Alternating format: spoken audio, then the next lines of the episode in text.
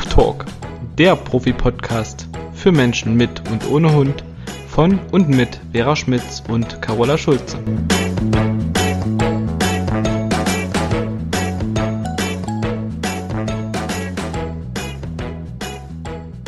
Hallo, guten Morgen, Carola. Wie geht's dir? Sehr gut, Vera. Guten Morgen. Und dir? Mir geht's auch sehr gut. Das Ich hab- ist schön. Mich die Tage ein bisschen verhoben, also wenn ich mich hier mal bewege und so ein komisches Geräusch rauskommt, sowas wie ein Stöhner, dann liegt das sicherlich daran, dass mir gerade mein Rücken etwas wehtut. Oh je. naja, dann machst du immer schön bequem. Ähm, und dann legen wir heute los mit dem Thema Welpen.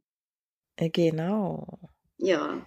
Wir haben gesagt, ähm, wir wollen was dazu sagen, ähm, bevor der Welpe angeschafft wird, worüber man sich da vielleicht Gedanken machen sollte. Mhm. Dann, ähm, es steht fest, welcher Welpe kommt.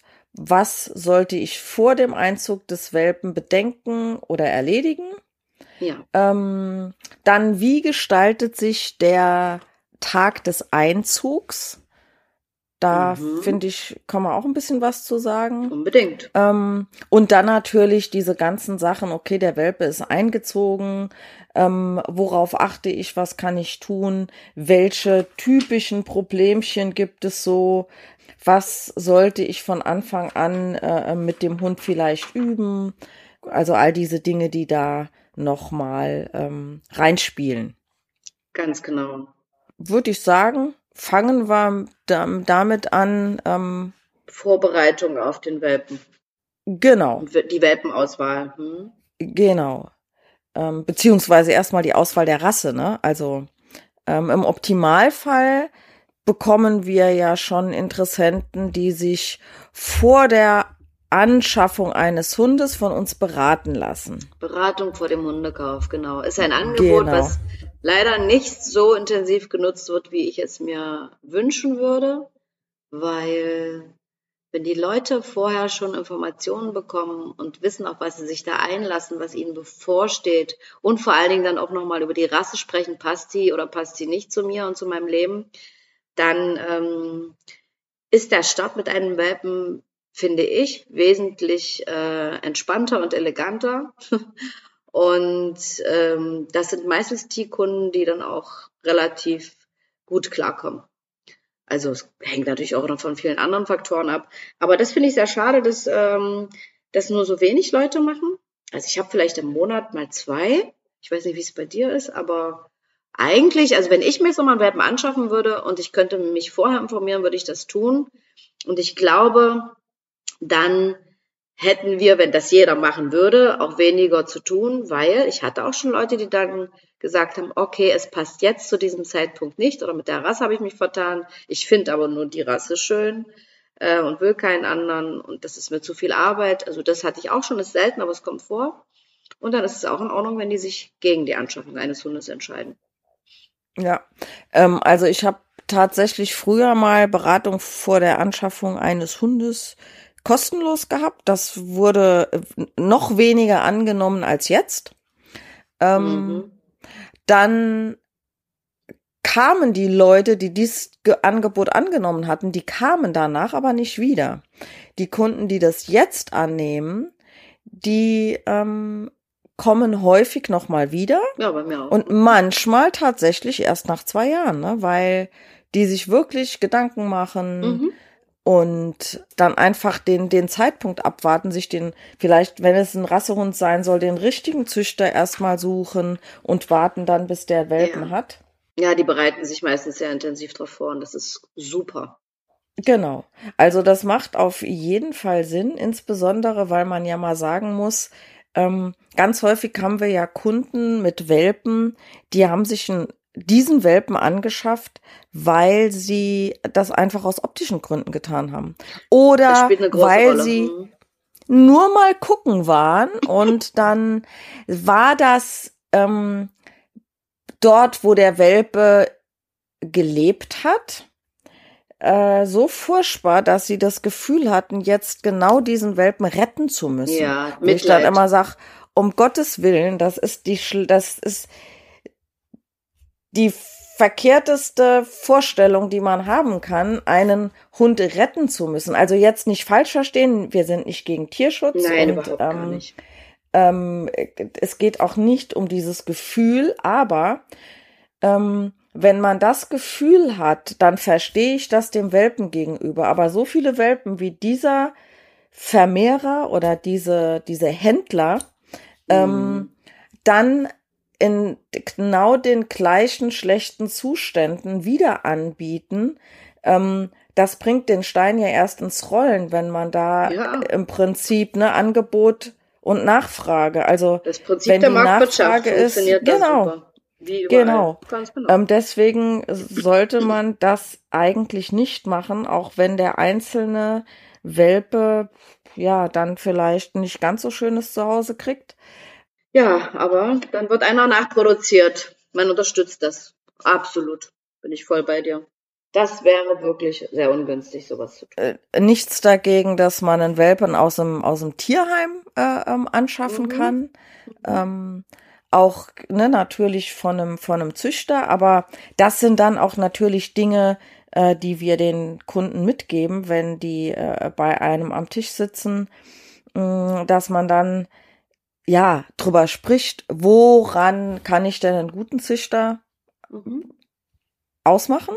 Ne? Also für mich ist ein guter Züchter immer einer, der sich Zeit für die Leute nimmt, der sich auch Zeit für die Interessenten nimmt, wenn der gar keine Welpen da hat und nicht nur die dürfen gucken kommen, wenn die Welpen abgabebereit sind und was übrig bleibt, kriegen sie hingezeigt Ja, ähm, und können sie nehmen oder nicht und dann kommt direkt die Kohle auf den Tisch und tschüss, Dankeschön, auf Wiedersehen, sondern ähm, ein guter Züchter, finde ich, der interessiert sich dafür, wo kommt sein Welpe hin. Der will ja, dass Absolut. der ein gutes Zuhause hat. Der will, dass der Welpe zu den, zu den Leuten, also zu der neuen Familie passt.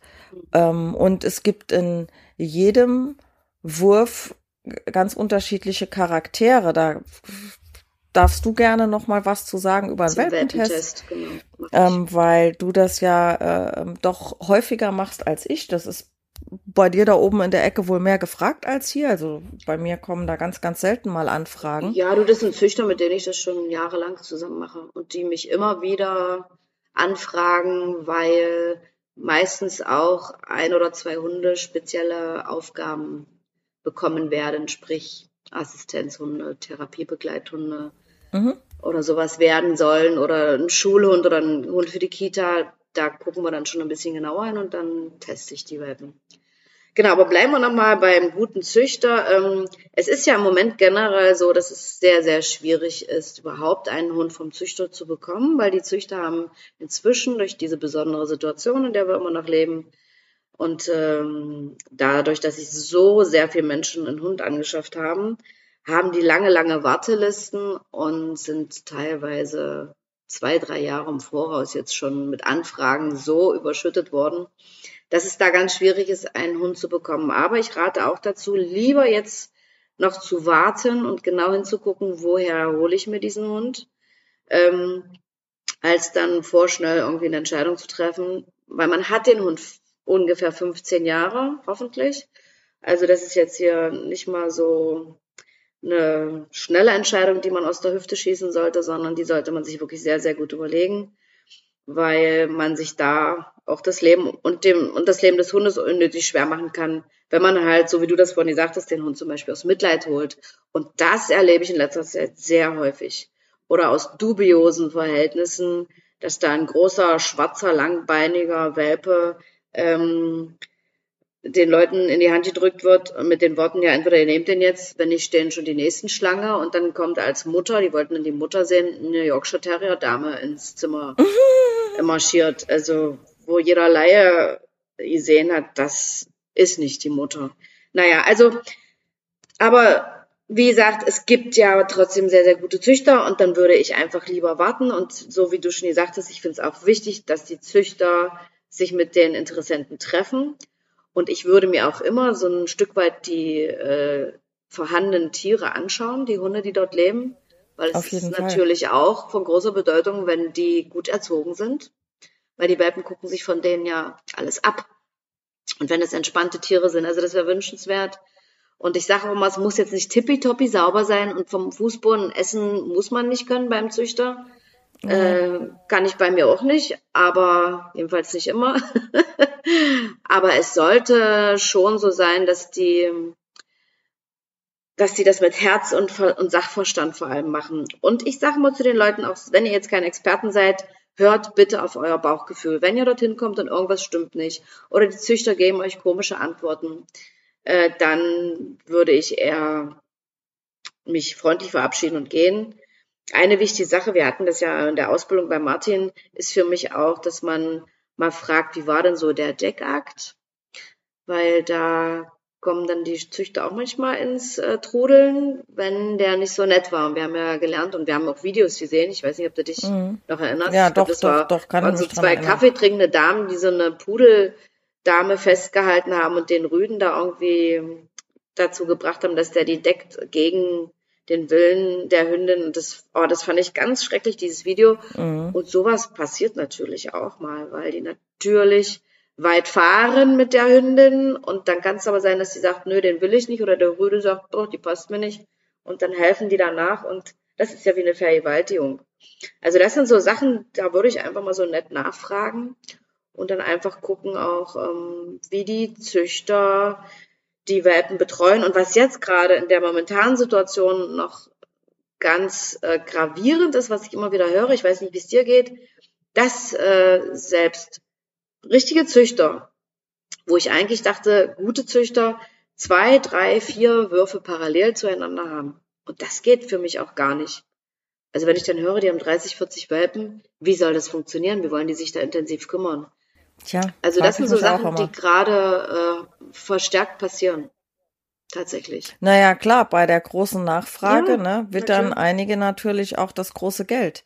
Ja. Mal davon abgesehen, dass äh, Welpenpreise ja jetzt auch in die Höhe gestiegen sind. Der Hammer. Ähm, aber gut, ich meine, das, äh, ne, da, da will ich jetzt auch den Züchtern im Allgemeinen überhaupt gar keinen, gar keinen Vorwurf machen. Ne? Also nee, darum geht's da haben wir auch wieder Angebot und Nachfrage, ne? Keine so.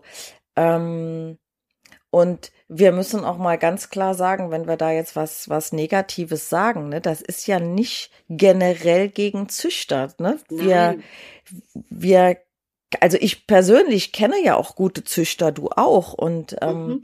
meine Hunde sind beide auch vom äh, Züchter gewesen. Das heißt jetzt nicht, dass ich primär nur Hunde vom Züchter nehmen würde, aber die beiden waren es jetzt nun mal und ähm, ich habe mir parallel dazu auch andere Züchter angeguckt und habe dann auch wirklich Unterschiede gemerkt, ne? Von da war nicht das Interesse da, die Termine wurden nicht eingehalten, wenn man mit denen mhm. verabredet war. Äh, man hat gemerkt am Telefon schon, die wollten sich ähm, äh, ja nicht Fragen aussetzen. Also das war für die anscheinend Zeitverschwendung. Und das hat bei mir ganz klar auch schon ähm, ausgesagt, okay, der ist nicht bereit, sich mit dir zu unterhalten, deine Fragen zu klären. Ähm, das passt nicht. Da, da, werde ich sicherlich keinen Hund herkriegen. Mhm. Ja, und ich habe auch ähm, wirklich sehr, sehr gute Erfahrungen gemacht, wo man sich sehr viel Zeit genommen hat, ähm, wo man wirklich zusammen gehockt hat, zwei, drei Stunden, ja, hat gequatscht, äh, gegenseitig schön. Fragen gestellt, es hat harmoniert und das auch, also für mich ist auch immer so ein Punkt, wo ich sage, wenn ich einen Hund irgendwo kaufe, weil ich sag mal, als Unwissender weiß man natürlich mhm. nicht zwingend, ist das jetzt wirklich ein guter, ein offizieller Züchter oder handelt es sich hier tatsächlich vielleicht um äh, jemand, der das so just for fun macht und von ähm, der ganzen Fortpflanzungsgeschichte und was da gentechnisch zusammenpasst und was nicht wegen Krankheiten mm. sich überhaupt nicht auskennt oder ob er sich auskennt, ähm, weiß man äh, äh, vielleicht nicht zwingend. Aber ähm, mein Bauchgefühl müsste dafür sprechen, dass wenn irgendwas wäre, dass ich kein kein schlechtes Gefühl hätte, meinen Hund zu diesem Züchter zu geben. Also keine Ahnung, weil ich vielleicht ins Krankenhaus muss und der mhm. soll auf mhm. meinen Hund aufpassen. Wenn ich zu dem Zeitpunkt, wo ich mich mir überlege, dort einen Hund zu nehmen, schon das Gefühl hätte, da würde ich meinen Hund nie wieder hingeben, dann wäre das für mich ein ganz klares Ausschlusskriterium. Ja, mhm. Ganz genau. Und ähm, ja, das, was du gerade gesagt hast, ne, ähm, das denke ich mal, bekommt jeder Mensch hin, wenn er da so ein bisschen auf so kleine Signale achtet oder merkt, irgendwie stimmt hier die Chemie nicht oder so, dann, dann würde ich es doch einfach lassen. Oder wenn er irgendwas komisch findet beim Züchter, ähm, dann passt das ja nicht, weil es ist ja einfach auch eine große Sache für den Züchter. Da gibt er seine Babys hin. Ne? Und die, die guten Züchter, die schicken schon während der Welpenzeit viele Bilder und Videos und bleiben auch danach mit denen in Kontakt und fragen auch immer mal nach, wie geht's denn? Oder beantworten auch noch Fragen und geben Tipps. Also so würde ich mir das wünschen. Und das merkt man auch einfach schon, wenn man mit dem Züchter im Gespräch ist. Und ich habe auch ganz viele äh, Züchter oder von vielen Züchtern gehört, die dann tatsächlich, wenn die Leute mal in Not sind oder eine Urlaubsbetreuung brauchen, den Hund wieder zu sich nehmen. Und das ist doch einfach schön. Genau. Ja.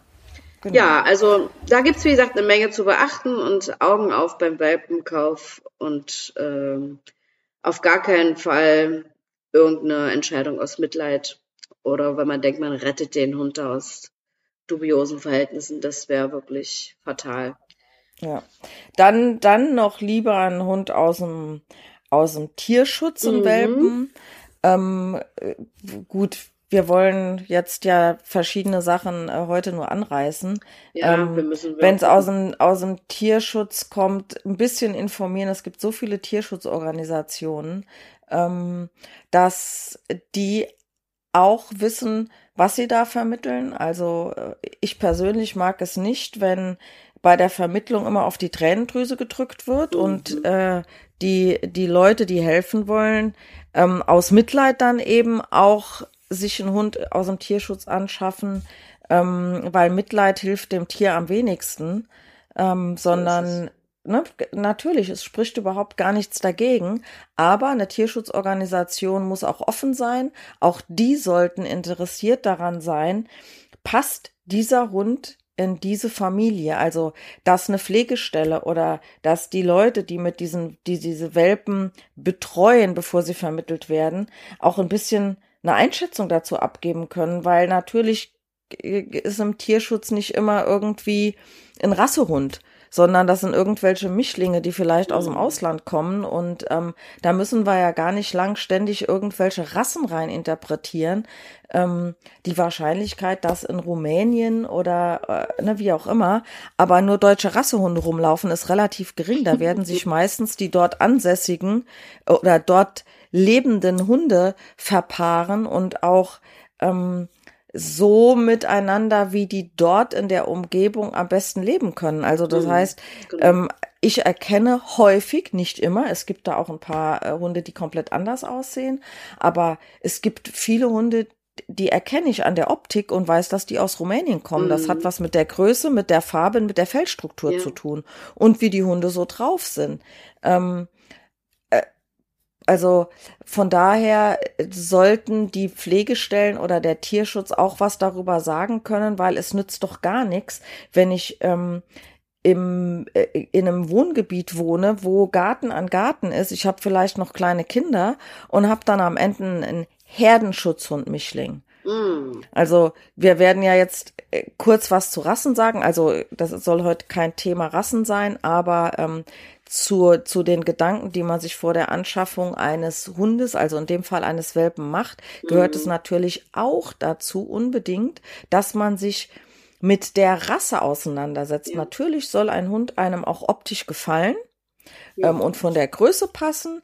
Aber was eben wichtig ist, man, man darf nicht einfach nur nach der Optik kaufen, sondern man muss unbedingt wissen, wozu wurde eine Rasse im Vorfeld gezüchtet. Und vielleicht warnen wir an der Stelle mal, dass ähm, ein Rassebuch ja ganz hilfreich sein kann, wenn man zwischen den Zeilen lesen kann. ähm, denn fast in jedem Rassebuch steht, dass äh, diese Rasse ein ähm, toller Familienhund ist, mhm. ähm, dass der Hund sich seine Menschen selber aussucht. Das finden ja viele positiv. Das heißt aber auch, er ist vielen anderen Menschen gegenüber sehr skeptisch. Mhm. Ähm, also da äh, muss man eben auch so ein bisschen gucken, das, was ich da bekomme, passt das denn? Denn wir müssen ganz klar sagen, ähm, Hunde sind genauso individuell wie Menschen und ähm, selbst in einer Rasse gibt es Unterschiede, selbst in einem Wurf Welpen gibt es unterschiedliche Charaktere mhm. und kein Hund der Welt kann nur durch Training und schon gar nicht nur durch Liebe und Zuneigung sich so entwickeln, wie, wie man sich am Ende immer seinen Traumhund wünscht. Mhm. Man muss einfach ja. mit ein paar Eigenschaften manchmal klarkommen und sagen, okay, jetzt habe ich einen Hund. Ähm, dieser Rasse, der, die sind eigentlich gar nicht so jagdlich orientiert. Oder in der Zucht, in dieser Linie ist das nicht so. Aber ey, ich habe den Hund erwischt, der hier ein extremes Jagdbedürfnis hat. Mhm.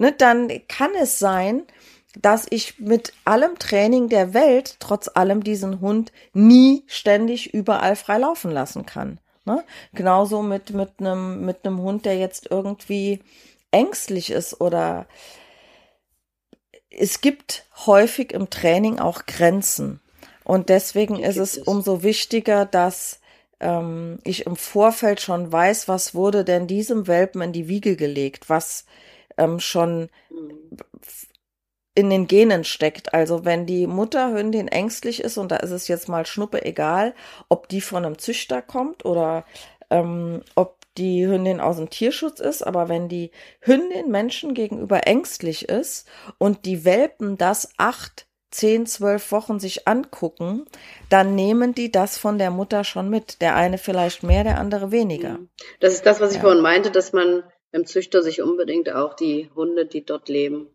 ja. mal genauer anschauen sollte. Ja, und was natürlich auch eine wichtige Rolle spielt, ähm, ich sage auch gleich noch mal was zu dem Welpentest, wo man nämlich den Charakter der Hunde ganz gut auch schon erkennen kann, äh, was auch eine Rolle spielt. Und das, da muss ich jetzt wieder an meine Situation damals denken, dass man sich genau überlegt, wie groß und wie schwer wird denn dieser Hund? Kann ich den körperlich bewältigen? Mhm. Weil es gibt ja zumindest immer mal eine Phase, wo der Hund ähm, nicht so gut hört und an alleine auch mal zieht. Und wir haben ja schon öfter mal über die Pubertiere gesprochen. Und das Thema Junghunde kommt ja auch bald. Ähm, und dann ist es natürlich heftig, so ein Energiebündel, was 40 Kilo hat und man selber hat nur 48, so war es bei mir damals, äh, diesen Hund dann irgendwie körperlich zu bewältigen. Also frage ich mich heute noch, wie ich das gepackt habe da habe ich vor irgendwie völlig blauäugig so gedacht, ach, ich gehe dreimal in der Woche auf den Hundeplatz, bring dem da Sitzplatz, bleib Fußball. Und dann läuft und dann das. läuft das schon. Ja, ne? mhm. habe ich auch gemacht, ne? Ich habe mir die größte Mühe gegeben, aber es lief halt nicht. Beziehungsweise er lief mit mir und das war einfach nur, ja, und das erlebe ich jetzt häufig und selbst 20 Kilo können schon eine riesen Herausforderung sein. Und was ich manchmal auch erlebe, ist, dass die Menschen diesen Hund für ihre Kinder angeschafft haben, die in einem Alter sind, ähm, ja, wo das überhaupt gar nicht passt. Und ein Hund ist nun mal kein Spielzeug. Und erziehen müssen immer die Erwachsenen. Das ist Fakt. Also das kann man nicht komplett einem Kind überlassen und dann ein, ein Kind rausschicken mit so einem kräftigen Hündchen, äh, der ein paar Kilo auf die Waage bringt das ist äh, ja sehr fahrlässig, finde ich. Also ja. man muss sich über so viele Dinge im Kopf machen und das wirklich vorgenau bedenken. Und dann, wie gesagt, bei den Welpentests kann man tatsächlich schön gucken, passt das oder passt das nicht.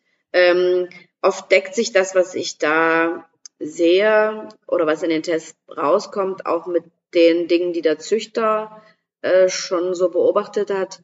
Manchmal kommen aber auch überraschende Dinge zutage, die der Welpe erst zeigt, wenn er mal alleine ist mhm. und nicht mit seinen Wurfgeschwistern zusammen ja. ist. Dazu muss man vielleicht sagen, dass der, also mal so grob umrissen, was ist überhaupt ein Welpentest? Das mhm. heißt, in aller Regel findet der ungefähr mit der sechsten Lebenswoche Ganz statt. Genau. Ähm, dort werden die Welpen in einem fremden Raum ohne Mutter, ohne Geschwister, also sie sind alleine, ähm, und optimalerweise ohne Züchter, also nur mit, mit einer fremden Person, mit mir in dem Fall. Genau.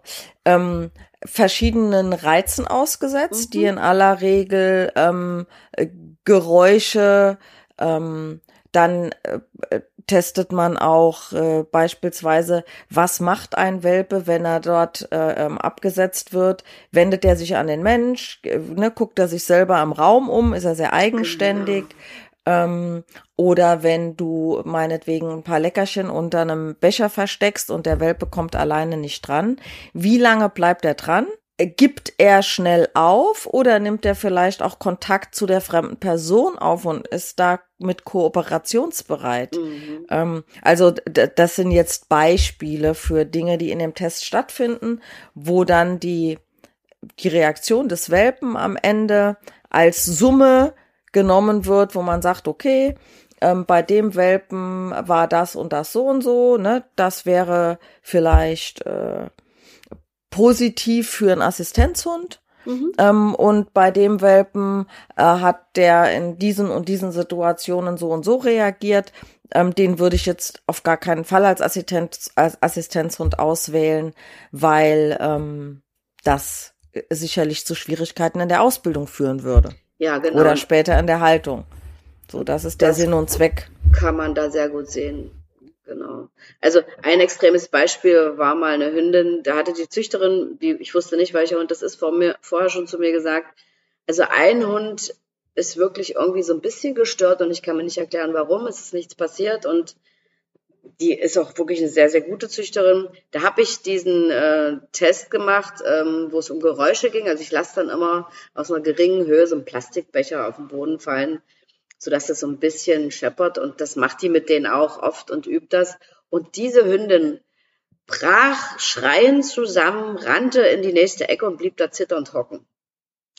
Und da ist ja wohl klar, dass so ein Hund kein Assistenzhund sein mhm. kann, weil der muss ja eine Menge aushalten, dass der nicht in eine Familie mit Kindern kommen sollte oder in eine Familie, wo der total verhätschelt und betüdelt wird. Also bei der Hündin war es dann so, die kam dann zu einer sehr souveränen Hündin dazu, als Zweithund und dann hat die sich auch super entwickelt. Also solche Sachen sehen wir dann halt beim Test. Mir sind oft doch die künftigen Besitzer dabei und sind immer sehr erstaunt, wie unterschiedlich die Welpen doch sind. Und ähm, ja, und danach bespreche ich mich dann immer mit den Züchtern und oft sehen wir das dann ähnlich, was ich da festgestellt habe bei den Tests.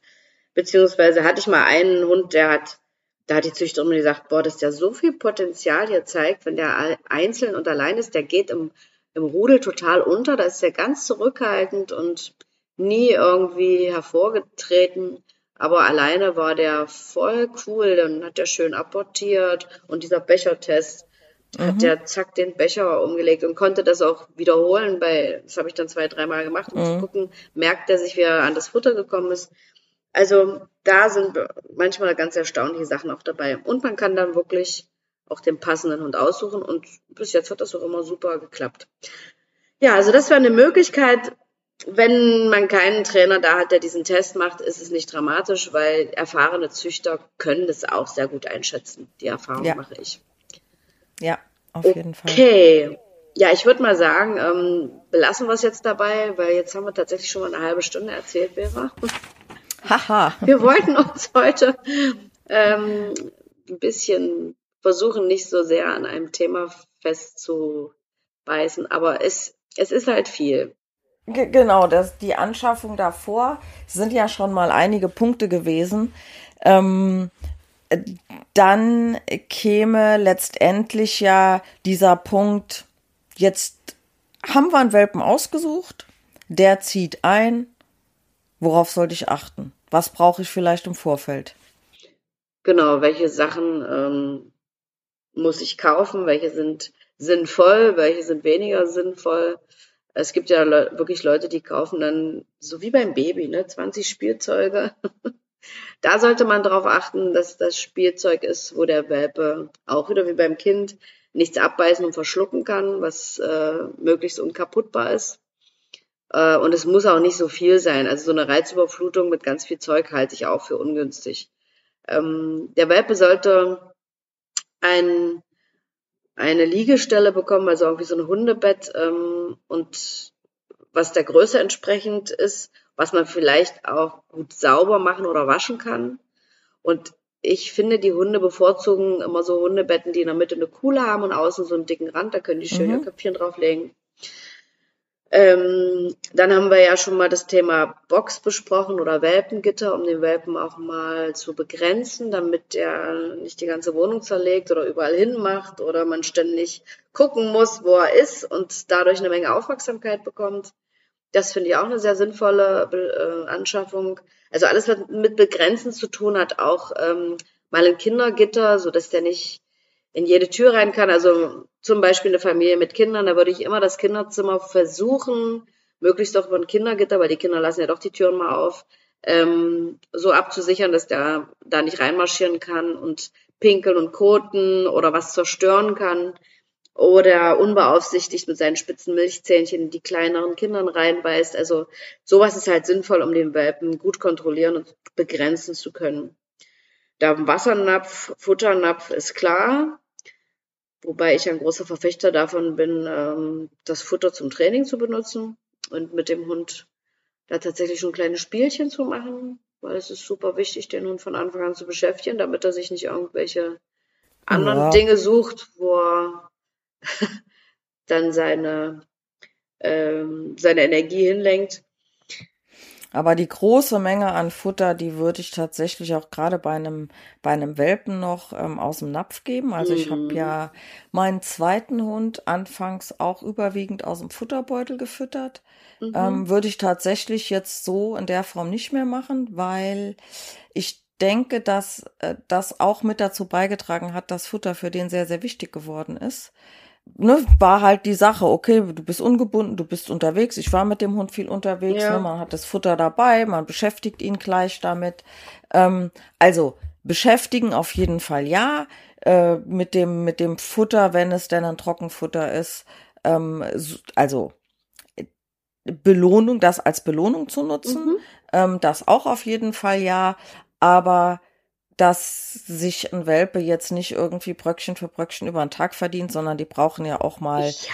zwei, drei Mahlzeiten, wo die sich wirklich mal ne, ein bisschen satt essen können. Wobei also, du das auch mit ja. dem Futterbeutel machen kannst. Also ich mache das dann immer so, dass ich sage, ähm, belohnt so ein paar kleine Übungen, auch mal Bröckchen für Bröckchen und dann am Ende kann der das komplett leer fressen. Also man ja, kann genau. so und so machen. Und genau. dann haben die die größte Portion aus dem Beutel. Aber ähm, genau das ist auf jeden Fall ähm, wichtig, dass man sich da ähm, vorher Gedanken macht, wie man das macht. Und, und wir hatten ja vorhin auch schon mal besprochen zum Thema Futter. Wir würden beide empfehlen, das Futter erstmal weiter zu füttern, was die vom Züchter her kennen und sich dann mit dem Thema mal intensiv auseinandersetzen. Ich würde an der Stelle auch mal gerne ein Buch empfehlen, was ich wirklich den meisten Hundebesitzern und auch Welpenbesitzern schon ganz gerne ans Herz lege, weil da ganz viel drinne steht über Futter und auch über Medikamente und äh, Impfungen. Es hat eine Tierärztin geschrieben, die heißt Jutta Ziegler und das Hund heißt, äh, das Hund heißt, Entschuldigung, mhm. das Buch heißt Hunde würden länger leben, wenn. Das kennst du sicherlich, Vera, ne? Äh, das Buch kenne ich tatsächlich nicht, ähm, aber Jutta Ziegler sagt mir ja. was. Ja, das Buch finde ich ganz hilfreich, da kann man sich dann auch mal selbst eine Meinung bilden zu dieser ganzen Geschichte, weil das ist immer so ein Riesenthema. Aber erstmal. Kann das, ich in den Shownotes verlinken? Ja, das wäre doch super. Genau, sowas brauchen wir noch. Also ein Hundebett, äh, Sachen für die Begrenzung, Halsband, Brustgeschirr. Wir empfehlen ja immer beides zu benutzen. Genau. Natürlich wächst der Hund auch raus und man muss dann auch vielleicht nochmal ein zweites oder ein drittes Brustgeschirr oder vielleicht auch ein Halsband kaufen, je nach Größe des Hundes. Aber ich finde es auch nicht günstig, wenn der Hund vom ersten Augenblick äh, an lernt, am Halsband ziehen zu dürfen. Weil wir nutzen ja beide das Halsband eher zur Leinführigkeit und das Brustgeschirr, wenn der Hund halt Freizeit hat oder wenn er wirklich zieht. Und ich finde auch, da verteilt sich der Druck viel besser auf den Körper, mhm. als wenn das nur auf den Kehlkopf drückt und die Halswirbelsäule ähm, wenn da eine Blockade reinkommt oder diese Wirbel sich irgendwie verschieben durch so einen Leinenruck, ist nicht witzig. Von daher stimmt. ist genau. beides empfehlenswert, es sollte gut passen. Was mir noch wichtig ist beim Brustgeschirr wäre, das ähm, hatte mal uns in einer, ach nee, das war auf so einem Hundefachsymposium uns so ein Veterinärmediziner gesagt, dass unbedingt das Schulterblatt frei bleiben muss. Mhm. Dass das frei schwingen kann. Da sollte man vielleicht noch hingucken. Also es muss bequem sein Und ähm, ich würde den Hund mitnehmen in den Laden äh, und das eventuell dort vor Ort anpassen und oder im Internet mehrere Sachen bestellen, um dann und zu zurückschicken. Gucken. Genau, und dann zurückschicken. Ist zwar jetzt nicht so umweltfreundlich, aber an der Stelle muss man, da ja kein Hund gleich gebaut ist und die Brustgeschirre unterschiedlich geschnitten sind, muss man halt immer mehrere Sachen ausprobieren und gucken, dass man da das Passende findet. Ja, dann eine Leine. Ähm, ich würde sie nicht zu kurz wählen, so zwei, drei Meter wären schön. So eine ja. Längenverstellbare. Eine ne? Längenverstellbare und dann auf jeden Fall noch eine Schleppleine. Schleppleine für die Zeit, wo der Welpe seine Ohren auf Durchzug stellt und große Kreise zieht und dann nicht mehr gesehen wird. genau, also ich bevorzuge hier immer diese biotane Leinen. Ich auch, die sind toll. Ähm, in flach, ich, es gibt ja. die auch in rund, ich mag die flachen lieber. Ja, die runden muss sind aber sehr jeder, schwer.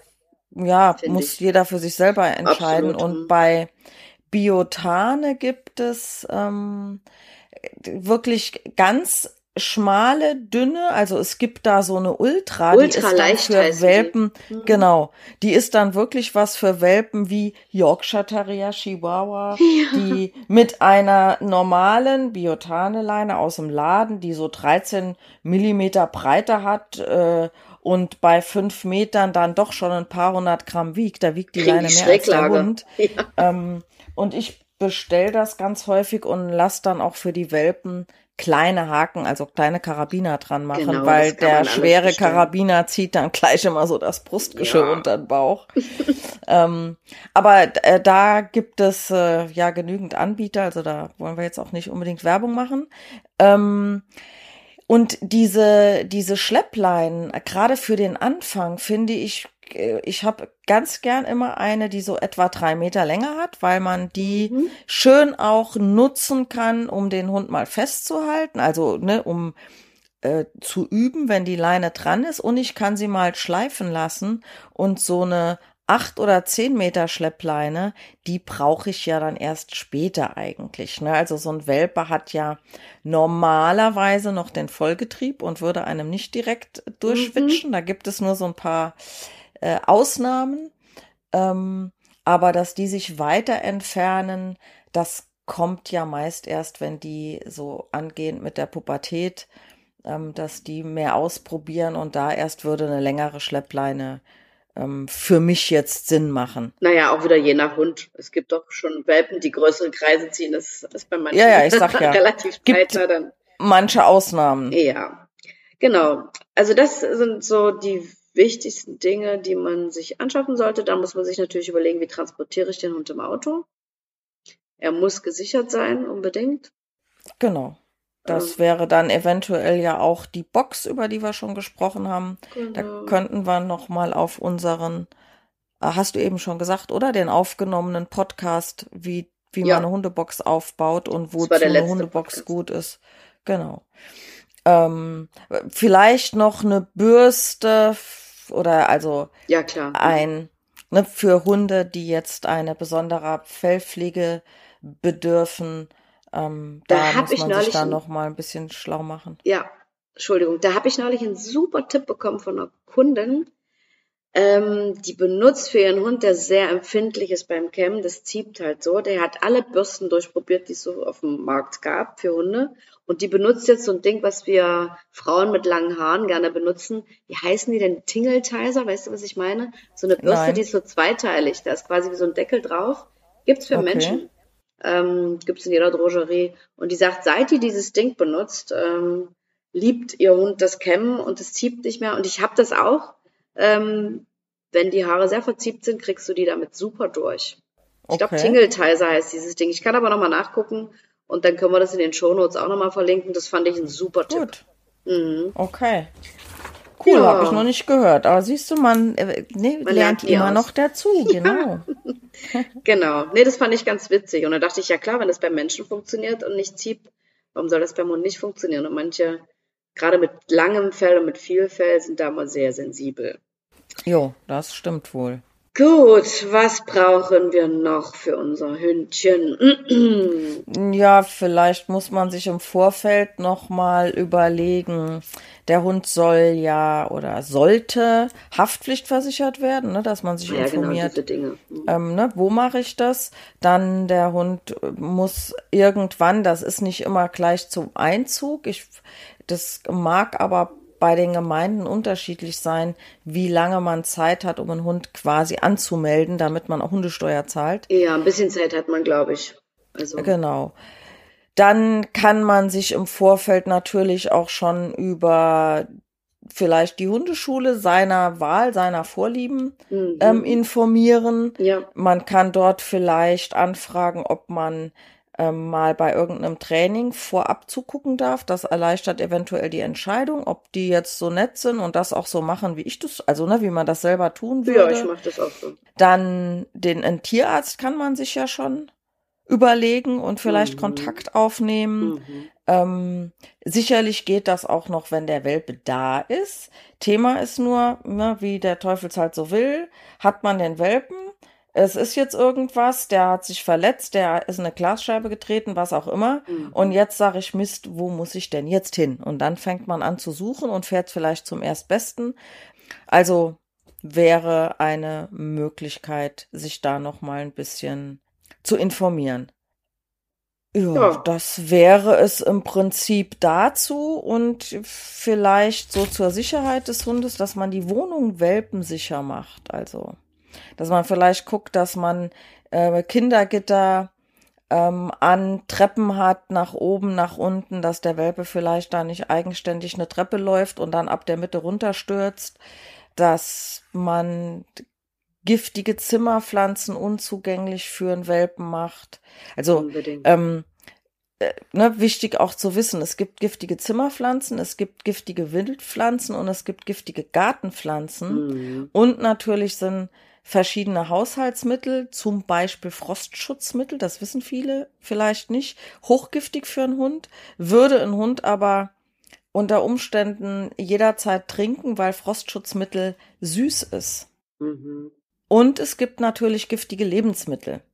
Ähm, dazu kann man sich natürlich im Internet auch informieren. Ich kann das aber gerne auch nochmal als Auflistung zu den Shownotes schreiben. Ja. Ähm, das ist jetzt keine hundertprozentige Garantie, dass das vollständig ist, aber die Dinge, die da drin stehen, die sind dann schon mal auf jeden Fall ja unbekömmlich für den nicht nur für den Welpen, sondern generell dann für einen Hund. Wir haben also jetzt die giftigen Pflanzen weggeräumt, alles äh, abgesichert mit Gitterchen, die 300 Euro teuren Pumps ins Regal gestellt, die kostbare Deko weiter hochgeräumt und dann kommt der große Tag, auf den die ganze Familie schon hinfiebert und ja, dann wird der Welpe abgeholt.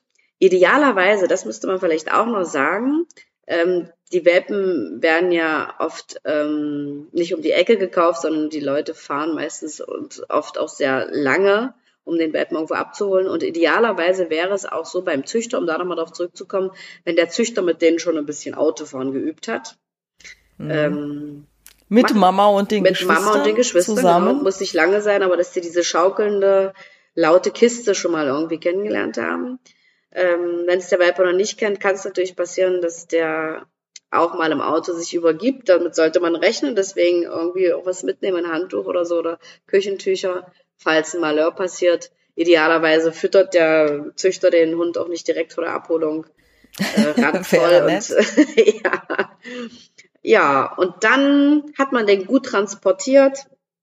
Ähm, vielleicht noch wichtig zu sagen, wenn der im Auto dann irgendwie äh, unruhig ist oder winselt, nicht trösten, betüdeln, sondern einfach da sein, äh, entweder ihn auf den Schoß nehmen tatsächlich und versuchen ihn da zu sichern oder die Hand draufhalten so ein bisschen und selber entspannt sein, das hilft denen schon ganz gut. Aber ja, nicht irgendwie zu viel tüdeln dann in dem Moment, weil man dann möglicherweise die Ängste verstärken könnte.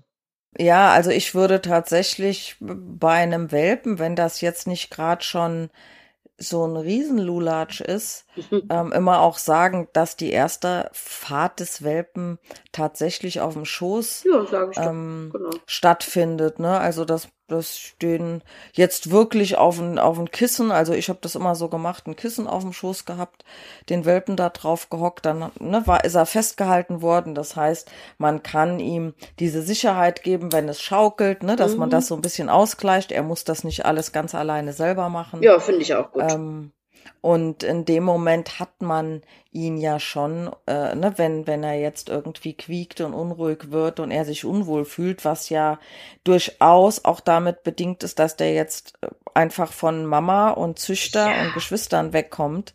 Ähm, das ist ja ein Riesenstress ein schönes die. Trauma für die Kleinen. Mhm. Also, wenn die dann die Autofahrt mit Pausen natürlich gut überstanden haben, ich würde natürlich viele Pausen machen zum Pipi und Kaka machen unterwegs. Na, das kommt drauf an, wie lang die Fahrt dauert. Wie Wenn lang es nur eine halbe Stunde ist, muss ich nicht. keine Pause nee. machen. Ich hatte jetzt so 500 Kilometer im Kopf irgendwie. Nein, das ist natürlich recht, je nach Strecke. So, dann kommt man mit dem Welpen zu Hause an. Und was viele, viele Menschen machen, was ja auch gut gemeint ist, ähm, ist, dass sie dem Welpen erstmal irgendwie so das ganze Haus zeigen und den ganzen Garten, so nach dem Motto, guck mal hier, alles deins und den da Mhm. Einfach frei rumlaufen lassen. Und äh, wenn das ein Welpe ist, der sowieso schon gern erkundet ne, und dann erstmal das ganze Haus abcheckt, ist das nicht so günstig. Ja, es ist vor Weil- allen Dingen auch eine, eine, eine Reizüberflutung. Ne? Absolut, der hat der, absolut. Der, die Autofahrt, die kennt er nicht. Ne? Die, die Menschen, ja, die hat er im Optimalfall vorher schon ein paar Mal gesehen, weil die neuen Welpenkäufer Ja. den Welpen besucht haben. Aber der kommt jetzt irgendwo hin, da riecht es anders, da ist nichts Bekanntes. Mhm. Ähm, ich würde erstmal den Welpen in den Garten oder irgendwo auf eine Wiese hocken, damit er nicht sein Mhm. erstes Geschäft direkt in der Wohnung macht, sondern dass er die Möglichkeit woanders hat. Ganz wichtig. Und ja. ähm, dort würde ich ihn auch an der Leine lassen, ne? dass er Mhm. mir jetzt nicht im Garten wegwitscht und kriecht irgendwo unter den Busch. Und die erste Erfahrung, die er macht, ist, da rennen drei Menschen hinter ihm her, die ihn wieder einfangen wollen. Ja, und dann äh, ist es einfach auch so von den Reizen her, finde ich, ausreichend, wenn die jetzt mal einen Raum sehen. Und Genau, dann reicht haben die aus. da ihr, ihr Deckchen, ihre Liegestelle, nachts lernen sie das Schlafzimmer im Optimalfall Mhm. kennen. Also was heißt im Optimalfall, ne? Aber ähm, ich bin ja ein Befürworter, dass Hunde im Schlafzimmer schlafen dürfen, heißt nicht gleich im Bett. Nee, ähm, mit dem Schlafzimmer, beim Rudel. Genau. Und ähm, wenn der in einer Box oder in einer Kiste, in einem, also ne, wo er der auch ein bisschen begrenzt ist, mit im Schlafzimmer schläft, dann hat äh, ähm, der Mensch seine normale Schlafstelle und muss nicht irgendwie unbequem auf der Couch Mhm. oder auf einer Luftmatratze liegen. Gut, okay, wenn ich jetzt irgendwie äh, ein Schlafzimmer hab und muss da eine Raumspartreppe runter, nachts vielleicht zwei, dreimal, Mhm. dann äh, ist das ja okay, aber die meisten Menschen, die ich so miterlebt habe, die einen Welpen haben, ähm, die machen das tatsächlich so, dass die äh, die erste Zeit mit dem Welpen im Wohnzimmer schlafen. Das ist auf jeden Fall besser als den Welpen gleich alleine lassen, keine Frage. Der Welpe sollte auf gar keinen Fall in den ersten Nächten schon alleine schlafen, aber ähm, mit Hilfe einer einer Hundebox, an der so ein Welpe optimalerweise schon gewöhnt ist, passiert ja nichts, wenn der mit im Schlafzimmer ist. Das finde ich auch. Wobei ich auch schon ähm, Konstellationen hatte, wo dann einer der beiden Menschen irgendwie einen sehr aufreibenden Job hat oder sehr früh aufstehen musste und seinen Schlaf dringend brauchte in der Nacht. Ja, okay. Sodass dann der andere mit dem Welpen woanders geschlafen hat. Oder die wirklich einen langen Weg bis nach unten hatten, eine steile Treppe oder irgendwas, ehe die Mhm. im Garten waren. Oder ja, von daher, also das kann ja jeder halten, wie er will, aber im optimalen Fall schläft der Welpe wirklich mit seinem Menschen zusammen. Und wenn der begrenzt ist, merkt man auch schneller, dass er mal muss.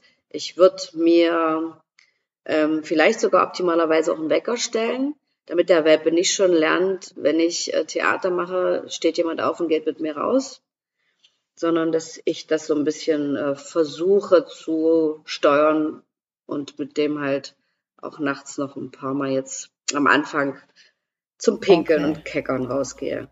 Guck mal, da sind wir ja mal komplett anderer Meinung. Echt? Das sag ich nämlich immer gar nicht machen, Nee? weil, nee, warum soll ich denn einen Welpen wecken, der schläft? Der muss ja erst Pipi machen, wenn er wach wird.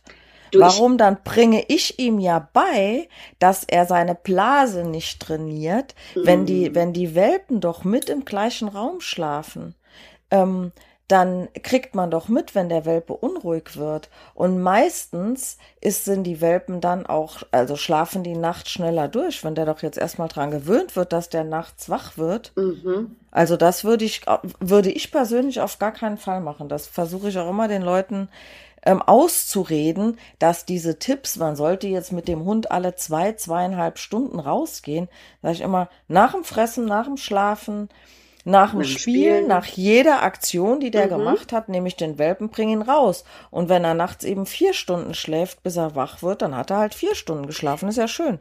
Ja, also das sehe ich auch so. Und ähm, aber es gibt halt Welpen, wenn die da richtig Rambazamba machen und die Leute wirklich dann erst aufwachen, lernen die natürlich auch, dass sie auf die Art und Weise ans Ziel kommen. Da muss man wahrscheinlich auch immer so ein bisschen je nach Hund gucken.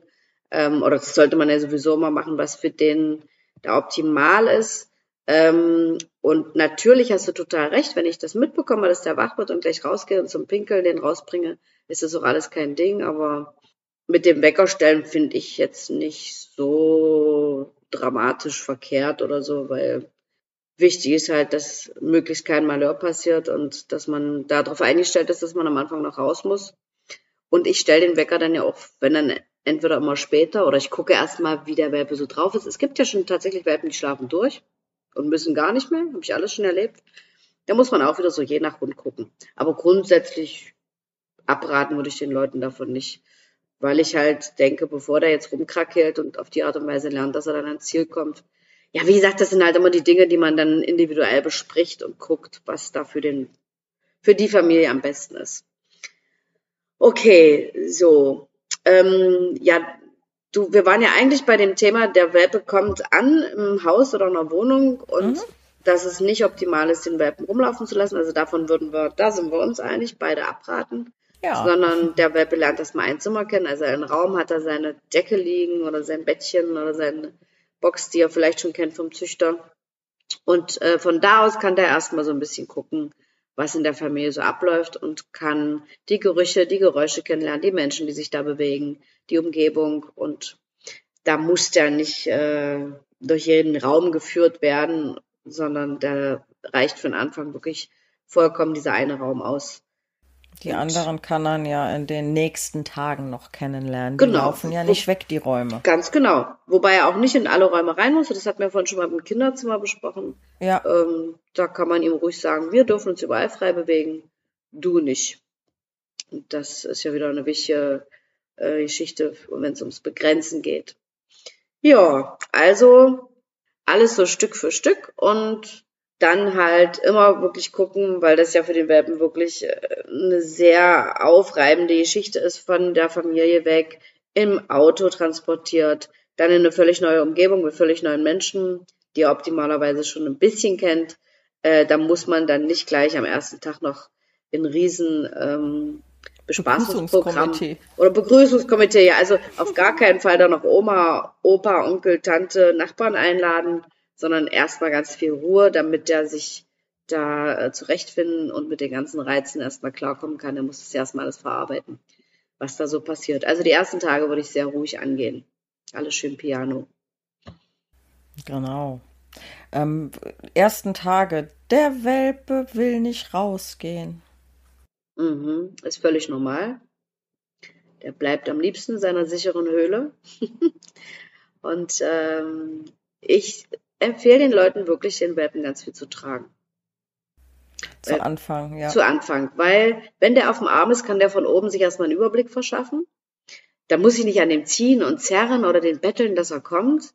Ähm, außerdem fühlt er und spürt er, dass er ein Mensch entspannt ist. Ne? Er spürt meinen Herzschlag, meinen Puls, meine Atmung und kann sich so auch besser entspannen. Und dann ähm, ist es für den leichter, wenn man den ein Stück vom Haus wegträgt und dann absetzt, äh, dann mitzulaufen tatsächlich. Ja, oder alternativ, wenn man einen Garten hat oder direkt irgendwie ähm, ja eine Wiese in der Nähe, ähm, dann muss ich ja nicht zu jedem Pipi machen einen Spaziergang machen, Nö. sondern dann führe ich ihn dort raus und ähm, dann ist ja dieses Phänomen, dass viele sagen, wir sind stundenlang mit dem draußen im Garten oder Spaziergang, der macht draußen nichts. Mhm. Aber wenn wir dann reinkommen, dann haben wir gleich die Pfütze oder die Wurst da drin. Ähm, wo man, also wo, wo ich dann wirklich immer nachfrage, ähm, naja, wie sieht denn das draußen aus? Ah ja, der spielt im Garten rum, ne? Mhm. Klar, wenn der die Möglichkeit hat, alles zu erkunden, vergisst der einfach, was er, dass er muss. Ja, wie ein Kind, sage ich immer, ne? Die vergessen es auch Genau. beim Spielen. Oder wenn man, wenn man mit denen draußen ist, ähm, kann es schon auch mal sein, dass ein Hund sich nicht traut, in das, aus seiner Sicht be- bewegt er sich ja im Territorium eines anderen Rudels, ne? Er riecht die anderen Hunde und instinktiv äh, kommt das bei manchen Hunden noch so an, dass man da jetzt eigentlich besser mal keine Geschäfte verrichtet, weil man sonst auf sich aufmerksam macht. Genau, genau, genau. Ähm, mit Easy hatte ich ja einen solchen Kandidaten. Ich weiß nicht, ob du dich noch an die erste Fortbildungswoche erinnern kannst, die wir gemeinsam mit ihm Mhm. verbracht haben, Ja, wo ich echt immer gucken musste, Mist, wo gehe ich mit dem hin, dass der sich löst. ja, hat er nicht gemacht, genau. Oder nur ungern. Sondern, genau, ich musste wirklich Orte aufsuchen, wo nicht so ein hoher Hundeverkehr war, also wo nicht so viele Hunde rumgerannt sind. Ne? Wenn ich Mhm. auf eine Wiese oder im Wald war, ein Stück reingehen, ein Stück draufgehen und nicht am Rand, wo alle irgendwie ihre Geschäfte erledigt Mhm. hatten. Ähm, das war schon ein bisschen anstrengend. Auf der anderen Seite muss ich sagen, pff, in der Zeit hat er gelernt, seine Blase zu kontrollieren. Ne? Ja, ganz genau. Bis auf das eine Mal, wo er dann in der, in der Ferienwohnung tatsächlich ähm, auf den Teppich gepieselt hat. Ne? War jetzt auch nicht so schön, aber okay, passiert halt mal bei einem Welpen. Das passiert. Tommy hat mal im Buchladen, und der war auch noch mit Teppich ausgelegt, direkt vor so ein Bücherregal gepinkelt. Habe ich auch so ein bisschen Training gemacht, ne? Ich nehme den mal überall mit hin und dann ein Riesensee. Aber die Verkäuferinnen fanden den so süß, da haben die das mit Fassung und Humor getragen, aber naja, da habe ich auch mit keiner Silbe dran gedacht. Na klar, schöner warmer Raum, war auch nicht viel los, schöner weicher Teppich und das fand er toll.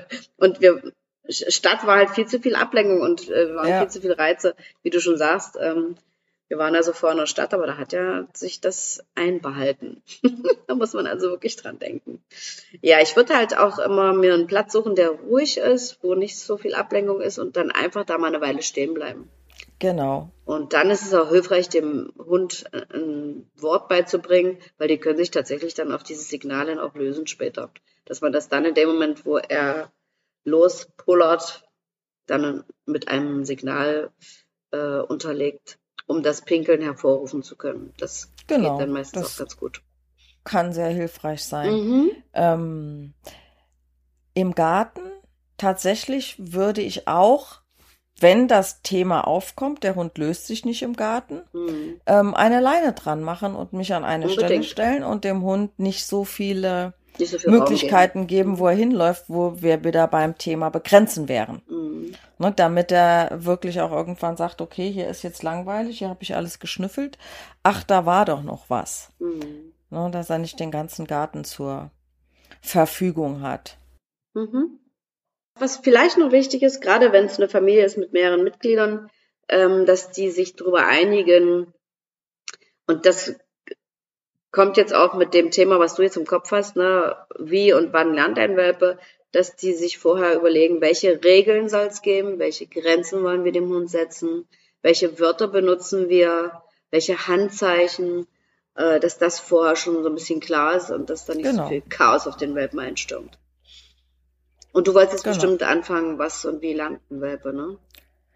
Genau, was und wie äh, lernt ein Welpe? Da wollte ich aber jetzt äh, erstmal nur kurz was dazu sagen, Mhm. dass wir nicht im Kopf haben dürfen, dass ein Welpe nur dann, oder ein Hund generell, ne, nur dann lernt, wenn wir ihm aktiv was beibringen, sondern dass er ganz nebenbei lernt, was tun wir, wenn wir die Schuhe anziehen danach? Was, Mhm. äh, ne? also was passiert in welcher Reihenfolge?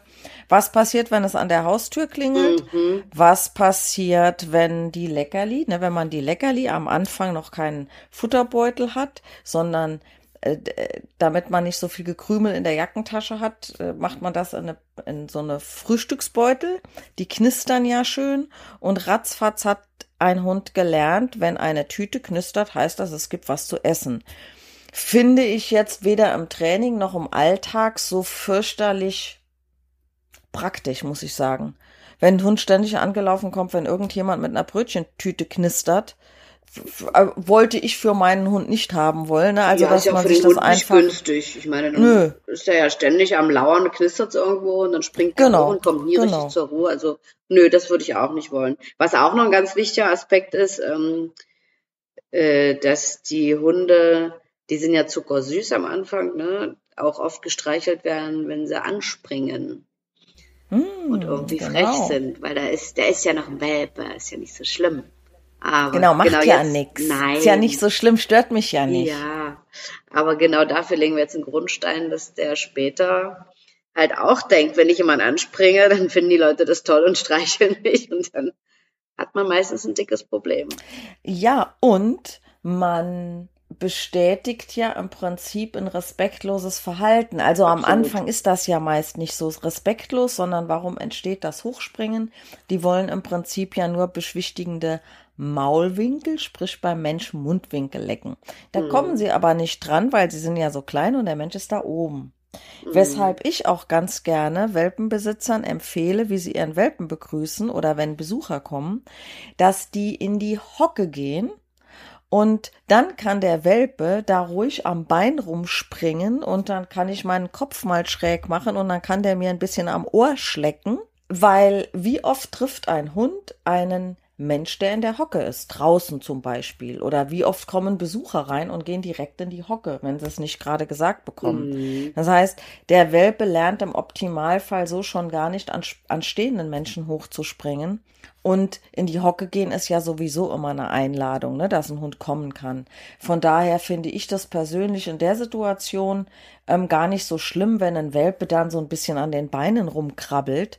Ähm, Ja. Nur am, am stehenden Mensch, ne, ist am Anfang ein Hochklettern, was sich aber relativ schnell durch die Aufregung, gekoppelt noch damit, in ein heftiges Anspringen umwandelt, wo die wirklich kommen und stumpen einem so mit beiden Vorderpfoten richtig gegens Bein oder, Mhm. wenn sie groß genug sind, in die Bauchgrube.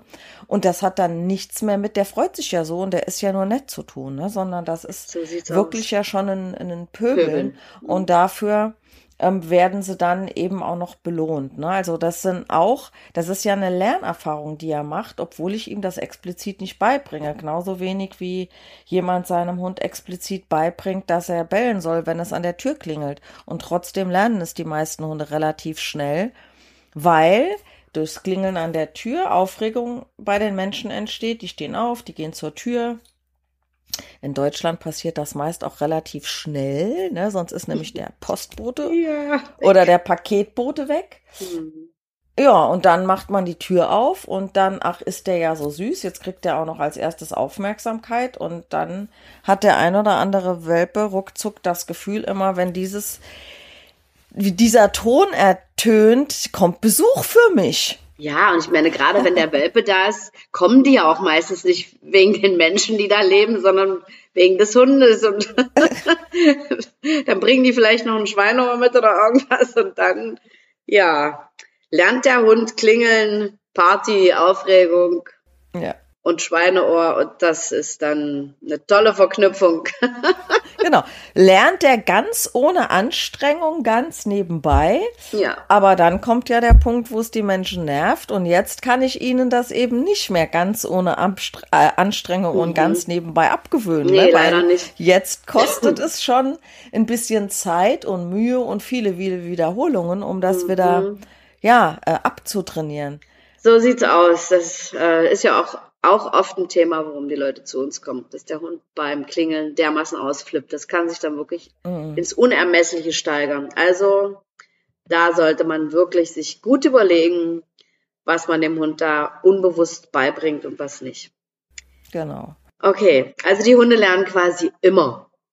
Genau, äh, die, die ganze Zeit, die man mit ihnen zusammen verbringt mhm. ähm, und besonders dann, wenn sie wach sind ne, und einen ja. beobachten.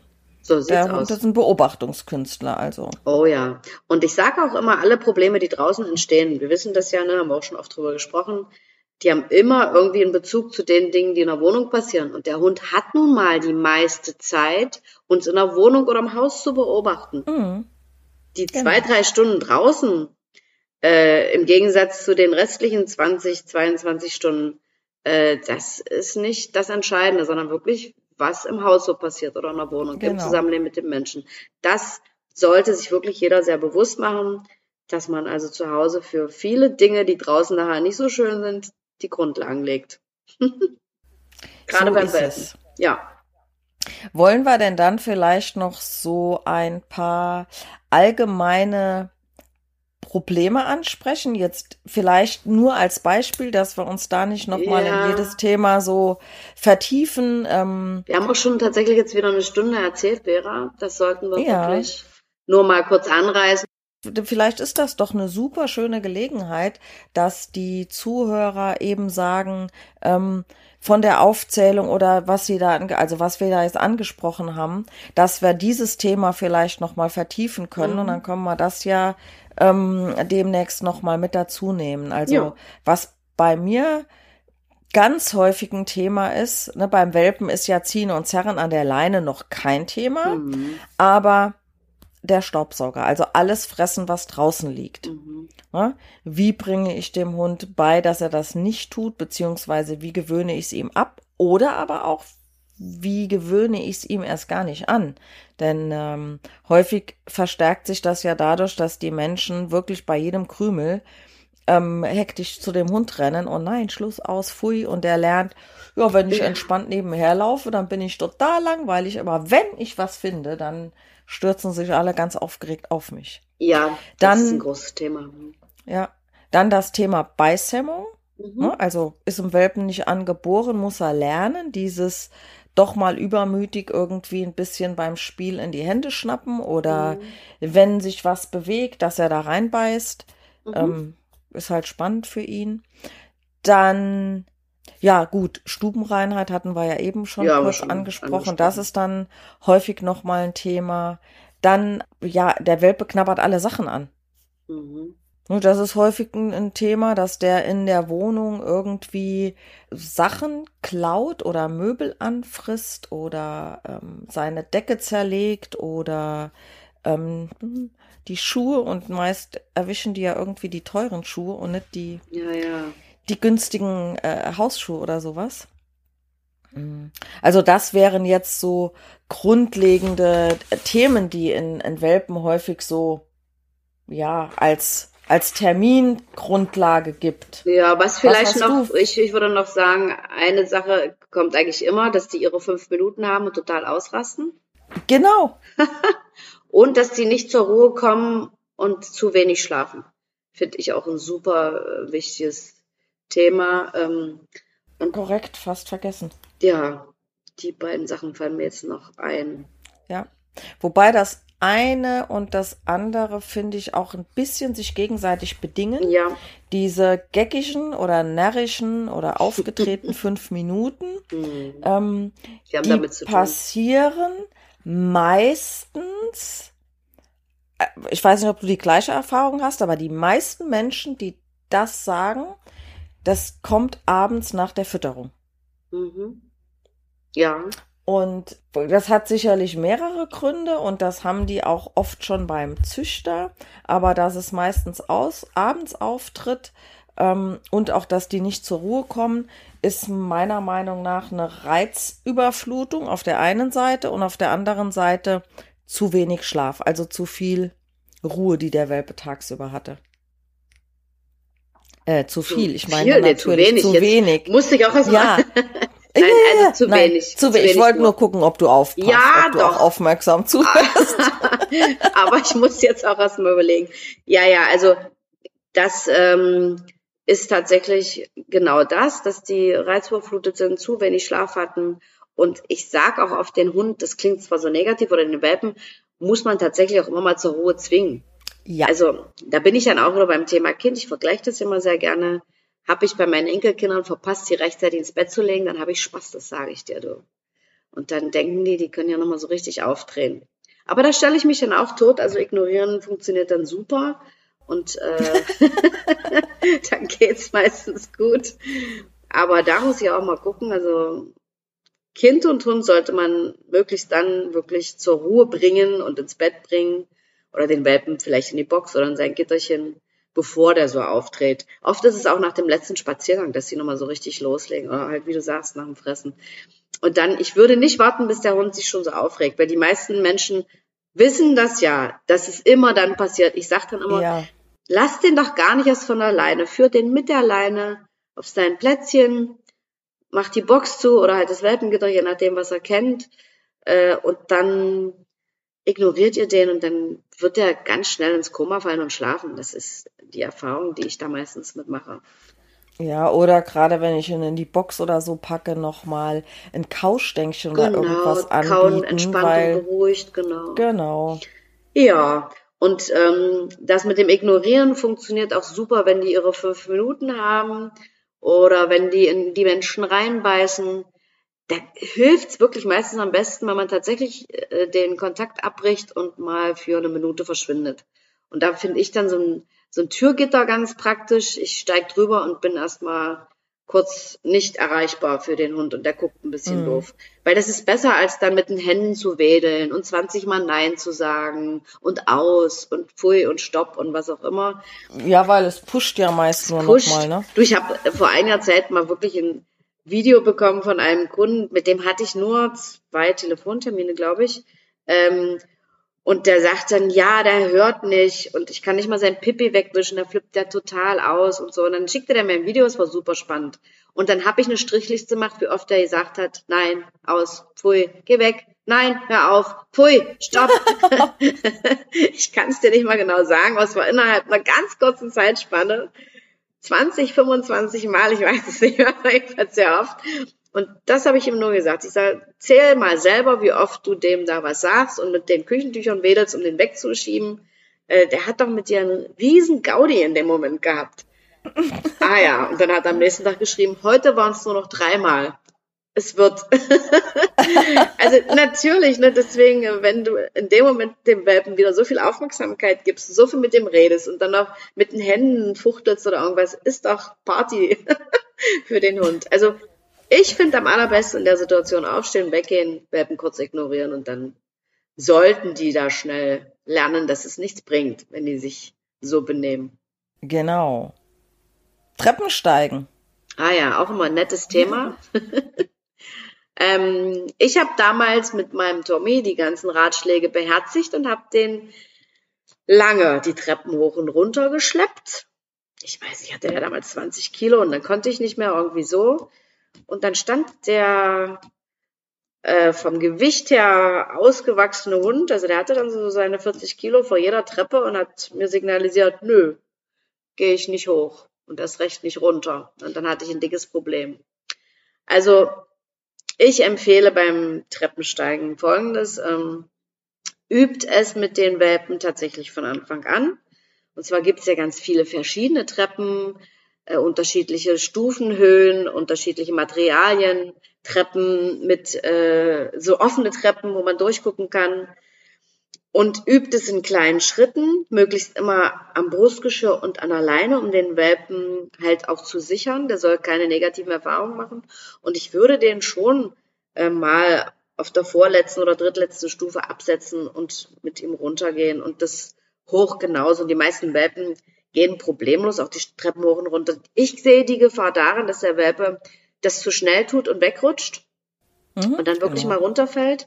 Deswegen über die Leine absichern und ähm, wenn der Welpe es nicht kennenlernt, dann kann das passieren, was mit meinem Tommy passiert ist, dass äh, der dann die Treppe nicht mehr hochgeht. Und ich weiß noch, das ist damals dann richtig doof gewesen. Tommy war ja ein Jahr und drei Monate, als ich erstmal bei Martin war. Und ich hatte dummerweise so ein Zimmer gemietet für die Zeit, was ganz oben war in dem Haus. Mhm. Dann stand der unten. Ach nein, der ist noch in seiner Aufregung bei unserer Ankunft das allererste Mal den ersten Treppenabsatz hochgesaust und da lag der dann auf dem Podest und hat sich nicht mehr weiter bewegt. Und dann kam, kennst du noch den Max? Das war ein Trainer von Martin. Ja. Der einzig männliche Trainer. Ich habe dann Martin angerufen und gesagt, wow, was soll ich tun? Und weil sich Tommy wirklich nicht mehr bewegt hat, obwohl ich ihn ignoriert habe und alles versucht habe, kam Max und hat den Toffel dann runtergeschleppt und äh, naja, war natürlich dann ein toller Einstieg in meine Ausbildung bei Martin Rütter, aber was wollte ich machen?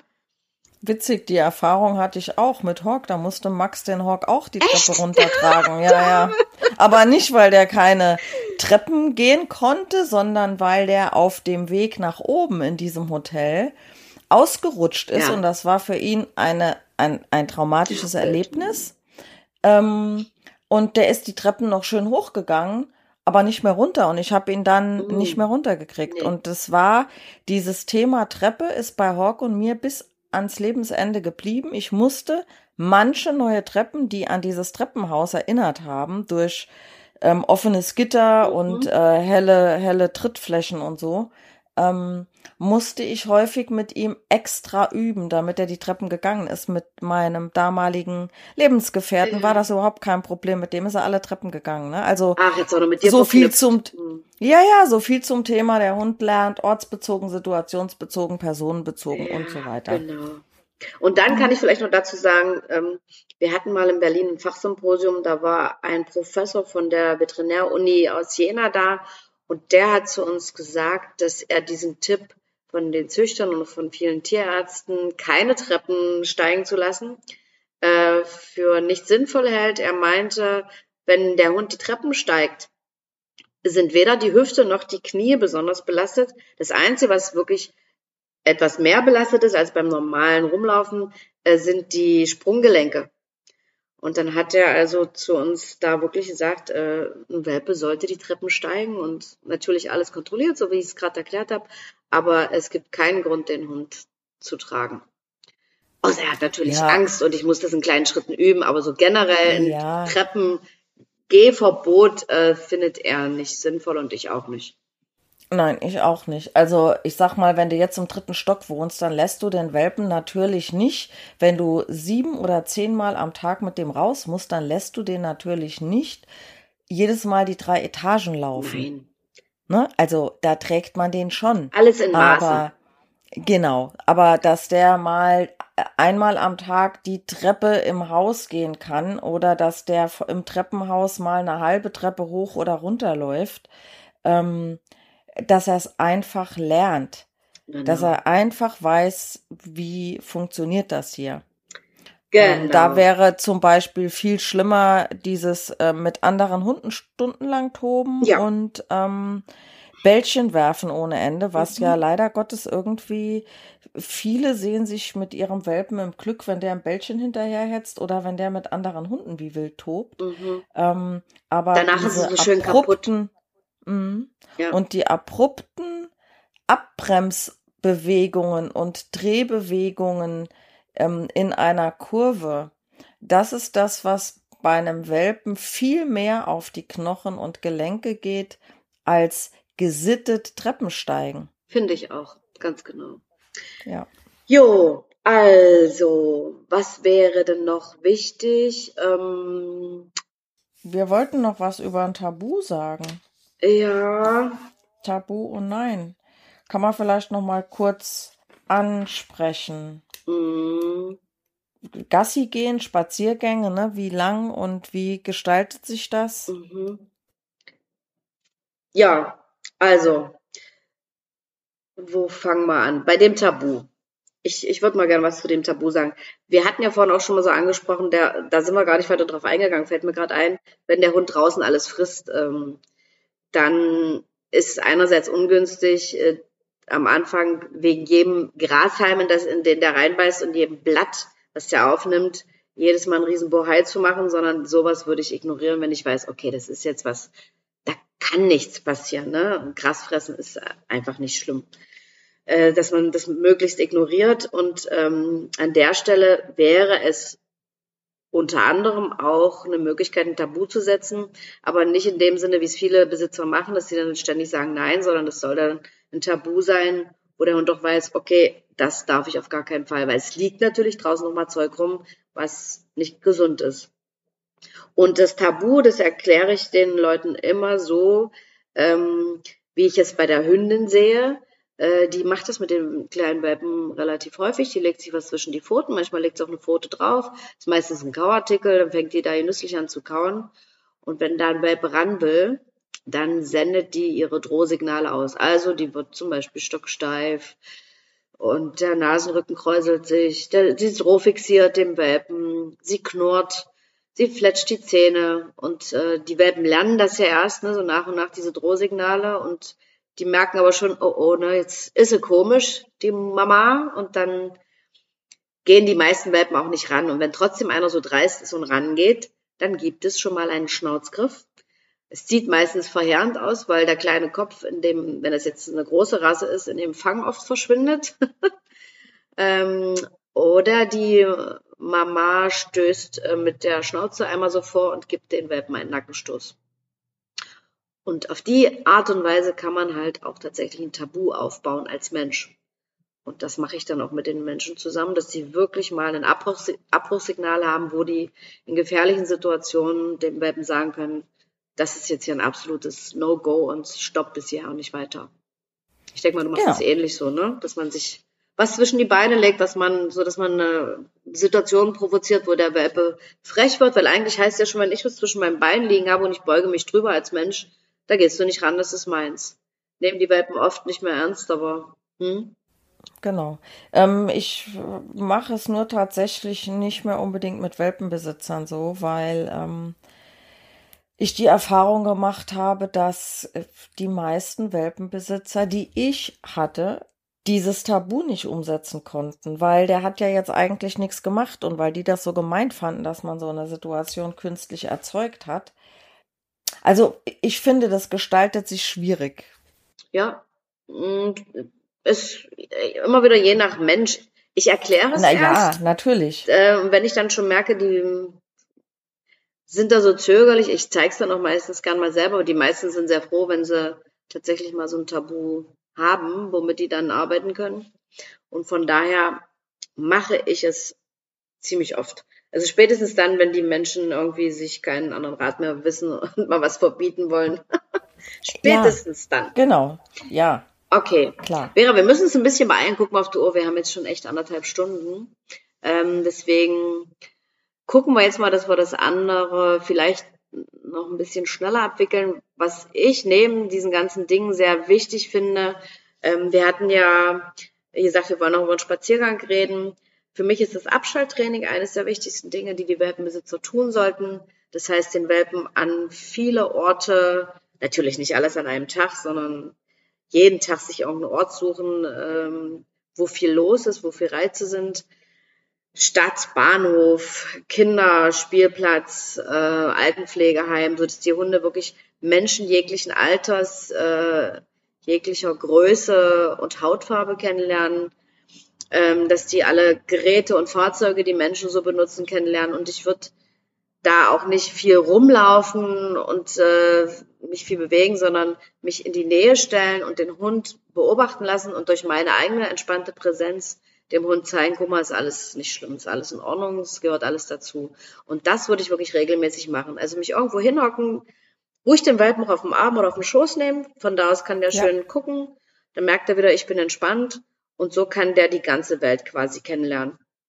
Und dann ist natürlich auch wichtig, wenn dann die Menschen kommen, die ja die Welpen meistens alle sehr süß finden und den Welpen anfassen wollen, was ja jetzt nicht grundsätzlich verboten ist, aber ungefragt sollte man es nicht äh, machen und würde ich es auch nicht erlauben, würde ich den Leuten auch mal sagen, ne, beugt euch nicht vor, krapscht nicht einfach so von oben dem Hund auf den Kopf. Und in dem Moment kann man den Hund auch schön abschirmen und erstmal sagen, nee, stopp, ich erkläre Ihnen, wenn Sie es machen wollen, wie Sie das machen sollten, nach meinen Regeln, weil ich will nicht, dass der Hund eine blöde Erfahrung macht. Und das sind alles so Dinge, die dazu führen, dass der Welpe sich entspannt und dass er mir Vertrauen lernt draußen, weil ich sorge in dem Moment für Sicherheit und Schutz. Und das finde ich neben dem Spaziergang super wichtig. Ja, also zum Thema Spaziergang, ne, gab es ja unsere erste Ganz genau. Folge, ne? Ganz genau. Die zweite war's. Die erste ja, ja, war die erste war unsere Vorstellung, die, die erste tatsächliche so, die, die, die genau. zweite dann, ähm, wo wir über äh, geht ein Hund überhaupt spazieren gesprochen haben. Genau. Äh, da kann man ja noch da mal reinhören. Ausführlich beredet. Ähm, vielleicht noch ganz kurz, was häufig nicht so ganz klar ist die äh, Länge eines Spaziergangs. Also äh, mhm. manche denken dann, die dürfen das nur einmal am Tag. Nein, man darf mehrmals am Tag ein bisschen was machen, aber um der Reizüberflutung entgegenzuwirken und damit die ähm, Bänder, Gelenke, Sehnen und so weiter mhm. eines Welpen nicht überlastet werden, sollte man so ein bisschen sich an diese Faustregel halten, entweder eine Minute pro Lebenstag oder fünf Minuten, nee, eine Minute pro Lebenswoche, jetzt bin ich auch durcheinander, oder fünf Minuten pro Monat. Also geht jetzt nicht minutiös genau, aber dass man einfach weiß, mit einem Welpen, der drei Monate alt ist, gehe ich jetzt noch nicht eine Stunde stramm spazieren. Ja. Und ich würde es auch immer so ein bisschen vom Hund abhängig machen, so wie du es jetzt sagst. Ähm, die Hunde sind ja keine Maschinen. Ich würde jetzt nicht so ganz ähm, also mich nicht unter Druck setze zu sagen, oh mein Gott, ich darf jetzt nur zehn Minuten, weil der ist so und so alt, sondern wenn es da mal 15 Minuten wären, ist es auch nicht dramatisch. Ja. Und auch mal je nach Hund. Es gibt auch Hunde, die haben unheimlich viel Energie, mit denen kann ich schon ein bisschen länger draußen sein. Aber wie du schon sagst, meine Devise ist auch, lieber mehrmals am Tag kurze Einheiten als am Stück so lange, weil der Hund muss es erstmal sacken lassen und verarbeiten und für das ganze Knochensystem und äh, Sehnen, Gelenke, Knorpel und so weiter ist es auch nicht gut, wenn man den Hund da überfordert und überbelastet. Also da muss man halt wirklich äh, genau hingucken. Und weniger ist mehr, sage ich dann an der Stelle. Und deswegen auch immer mal wieder so einen Spaziergang ersetzen durch ein Abschalttraining zum Beispiel. Genau. Ja, letztendlich würde ich zum Schluss nochmal sagen oder dir eine Frage stellen. Hm. Wann fängt die Erziehung oder das Training mit einem Welpen oder mit einem Hund an? Ja, die Frage kriege ich auch oft gestellt. Von der ersten Sekunde an. Von der ersten Sekunde an. Genau. Und der Welpe lernt schon in den acht Wochen bei der Mutter eine Menge. Und äh, ich finde es immer unglaublich, Vera, wir hatten ja schon drüber gesprochen, machen wir auch nochmal einen Podcast zu, dass wir äh, Diabetiker begleiten, die ähm, ihrem Hund beibringen wollen, dass er warnt, wenn die Unterzuckerung stattfindet. Mhm. Da gibt es wirklich ähm, Hundeschulen, die warten, bis die Pubertät vorbei ist und fangen dann erst mit der äh, Ausbildung an. Und da denke ich dann immer, ja mein Gott, ne? was sollen die denn in der Zeit lernen? Ähm, ich finde es so wichtig, die Menschen gerade in der Zeit zu begleiten, weil der Hund halt immer lernt und halt auch dummes Zeug, was man nachher so schnell nicht wieder rausbekommt. Also der Hund lernt von der ersten Sekunde an, das muss man sich bewusst sein. Auch was wir vorhin schon gesagt haben, dass man vor allen Dingen auch zu Hause ein bisschen hingucken sollte oder sehr genau hingucken sollte, was man tut und was man nicht tut. Eine Sache fällt mir auch gerade wieder ein, hatte ich jetzt erst wieder, dass die Kundin äh, gesagt hat, ja, ich belohne den immer, wenn der nach Hause kommt mit einem Leckerli, weil der war ja so schön lieb, die zwei oder drei Stunden. Und dann habe ich sie gefragt, was macht er denn direkt, bevor du ihm das Leckerli gibst? Naja, er springt mich an, weil der weiß ja, dass er das dann immer kriegt. Also belohnst du in dem Moment nicht den Hund fürs Alleine sein, sondern fürs Anspringen. Also man muss sich wirklich immer drüber im Klaren sein, was man da beim Hund verstärkt und genau hingucken, in welchen Momenten der Aufmerksamkeit oder eine Belohnung oder irgendwas bekommt. Und das findet ja ständig statt. Und der Hund ist wenn er nicht gerade tief und fest schläft, irgendwie auch immer im Gespräch mit uns, in der Kommunikation, in der Interaktion. Und man sollte zu Hause sehr genau aufpassen, dass man möglichst die meisten Entscheidungen selber trifft und sich nicht vom Hund so viel manipulieren lässt. Ne? Weil das so können auch die Kleinen schon super gut ihre Menschen um ihr kleines Pfötchen wickeln. Und ratzifatzi genau. für ihre Interessen dann missbrauchen, so sage ich jetzt mal. Ja. Und ähm, für alle Themen, die wir jetzt vielleicht nicht angesprochen haben mhm. oder nicht ausreichend angesprochen haben, wie gesagt, wir sind für Fragen offen. Jawohl. Oder eben äh, ne, jeder, der, der sich da weiter für interessiert oder einfach sagt, ah, okay, da kann man vielleicht doch so viel falsch oder anders machen. Mhm. Ähm, sucht euch einen Hundetrainer eures Vertrauens in eurer Nähe. ja, wir können generell jetzt ja so äh, eigentlich mal die Dogshundeschulen ähm, empfehlen, weil nicht jeder kann zu uns kommen, ne? wohnen ja doch teilweise ein bisschen weiter weg. Mhm. Ähm, wobei du gibst auch in der Zwischenzeit auch Online-Training, ja. oder? Ja, und das geht richtig gut. Das will ich an der Stelle auch nochmal sagen. Viele Leute können sich nicht vorstellen, aber ähm, da es ja in der Regel ein Menschencoaching ist, und gerade am Anfang sind ja so viele, viele Fragen, die die frisch gebackenen Welpenbesitzer haben, geht das online super gut. Das ja, vor allen Erfahrung. Dingen, mhm. die, die Kunden können sich meist besser darauf konzentrieren, ja.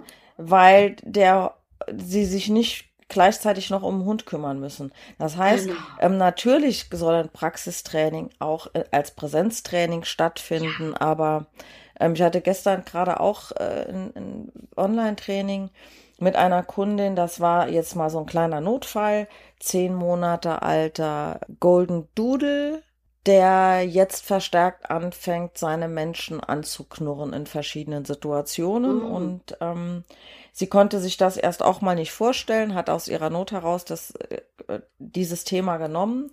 Und ähm, ich denke, sie war danach super zufrieden damit. Wir haben aber auch jetzt am Anschluss nochmal ein Präsenztraining ausgemacht. Mhm. Ähm, weil viele Sachen kann man einfach, gerade auch, ne, wir, wir fangen ja nicht an, wenn wir den Hund und den Mensch sehen, direkt irgendwie an zu trainieren und sagen, so, jetzt mach mal dies und jenes. Nee, in der Regel ich nicht. will ja erstmal was wissen und mhm. ich kann mir nur über Fragen ähm, ein, einen, ein Bild verschaffen über die Dinge, die ich ja nicht sehen kann. Ja. Also über, wenn ich einen Kunden auf dem Trainingsgelände treffe, dann weiß ich nicht, wo der Hund zu Hause liegt und wie der sich dort verhält. Das heißt, ganz viele Dinge laufen erstmal über Fragestellung und ähm, sowas geht zum Beispiel wunderbar online. Ganz und man genau. ist gleich noch bei den Kunden im Haus und sieht das ein oder andere ja. dann auch schon. Ich finde das eigentlich auch eine ganz schöne Sache die, äh, die Zuhörer äh, dürfen gerne mehr Rückmeldungen geben, mehr Fragen stellen. Ähm, mhm. Kann man nie genug haben. Ja, finde ich auch. Und auch Themenwünsche. Themenwünsche, genau. Und wir hören es ja beide immer von unseren Kunden, die unseren Podcast hören, dass viele das äh, gut finden und auch äh, begeisterte Zuhörer sind aber die dürfen das auch gerne mal schreiben. ja, auf jeden Fall. Ähm, oder eine Fünf-Sterne-Bewertung ja. bei dem äh, Medium, wo Sie Ihren Podcast hören. Das wäre schön. Nein, wir freuen uns äh, über alle Feedbacks, natürlich auch über Kritik. Aber es ist natürlich Klar. sehr schön, wenn wir so das Feedback bekommen, dass die Menschen doch sehr gerne zuhören, dass denen das Spaß macht dass sie sich darüber austauschen. Also ich habe dir vorhin schon erzählt, eine sehr liebe Kundin von mir strickt mit ihrer Mama und stoppt dann immer noch drei Minuten unseren Podcast, um alles zu besprechen. Und das fand ich sehr, sehr süß. Und okay, das heißt aber, die brauchen für eine Stunde Podcast hören, brauchen die wahrscheinlich ein, so, so ein abendfüllendes Thema. Wahrscheinlich. Aber dann haben die den Pullover fertig, ich sag's Schön. dir. Ja, finde ich auch ja. voll süß. Warum nicht? Na gut, meine liebe Vera, dann würde ich mal sagen, ähm, machen wir jetzt nach, ach oh Gott, gut anderthalb Stunden hier erstmal. Ja. Man Schluss. kann sich das Ding ja auch in Etappen anhören. Man muss das ja nicht im Rutsch hören. Nee, ganz genau. Also von daher. Es ist halt viel, viel, viel an Dingen, die man Wir wussten muss. ja schon. Wir hätten im Prinzip auch drei Stunden reden ja. können oder drei Folgen draus machen können. Obwohl wir versucht haben, uns kurz zu fassen, es gelingt halt nicht immer. Und man könnte noch viel mehr sagen. Aber wie gesagt, also gerne Fragen, Anregungen, Wünsche und dann machen wir da was draus. So ist es. Okay, dann wünsche ich dir jetzt noch einen schönen restlichen Tag. Ja, bei mir scheint jetzt die Sonne, wo das noch Ja, ich sehe es. Ja, ich sehe schön. es. Werde ich jetzt meinen Hintern mal nach draußen schwingen an die frische Luft. Hab jetzt noch ein bisschen was. Ja, den schönen Tag wünsche ich dir auch, meine Liebe. Ich danke dir und wir hören uns für das nächste Thema. Verraten wir jetzt mal noch nicht. Und dann gibt es in weiteren vier Wochen unseren nächsten Podcast. So ist es. Bis dahin. Bis dahin. Ciao, liebe Carola. Tschüssi, Tschüss. Vera. Ciao.